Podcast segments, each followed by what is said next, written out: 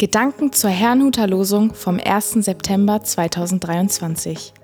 Der Losungstext aus Jesaja 47, Vers 13 lautet: Du hast dich müde gemacht mit der Menge deiner Pläne. Der Lehrtext dazu steht in Römer 12, Vers 16. Haltet euch nicht selbst für klug. Es spricht Pastor Hans-Peter Mumsen.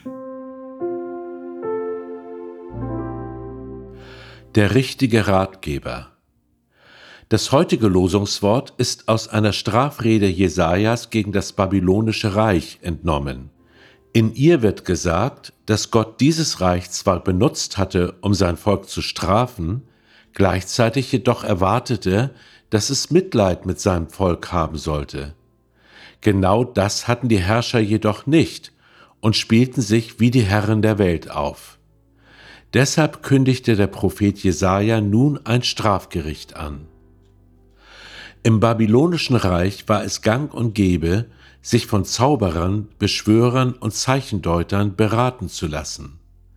In den meisten Übersetzungen lautet das Losungswort Du bist müde geworden von der Menge deiner Beratungen.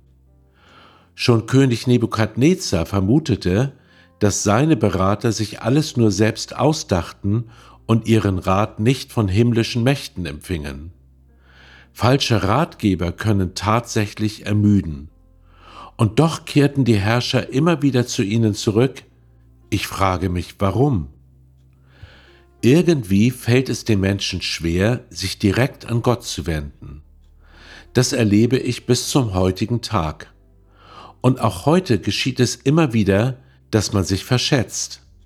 Sich selbst für klug zu halten, wie es im Lehrtext steht, ist eine Haltung, die uns am Ende am Ziel vorbeiführt.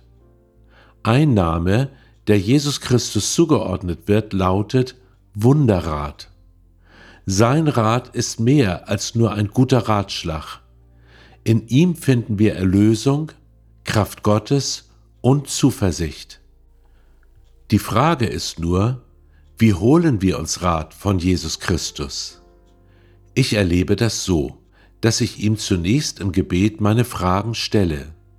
Dann warte ich ab, ob nicht ein Gedanke, ein Bibelwort, eine Predigt oder ein Ereignis quasi in mir aufleuchten. Aus all dem formt sich eine Antwort, die natürlich den Worten Gottes und Jesu entsprechen muss. Diesem Rat gehe ich dann mutig nach und erlebe darin Gottes Kraft und seine Möglichkeiten. Und wenn man sich verhört? Das kann vorkommen, doch auch da habe ich nie erlebt, dass Jesus Christus mich allein gelassen hätte. So komme ich zu der Überzeugung, sein Rat ist das Beste, was uns im Leben geschehen kann. Ich wünsche Ihnen einen gesegneten Tag.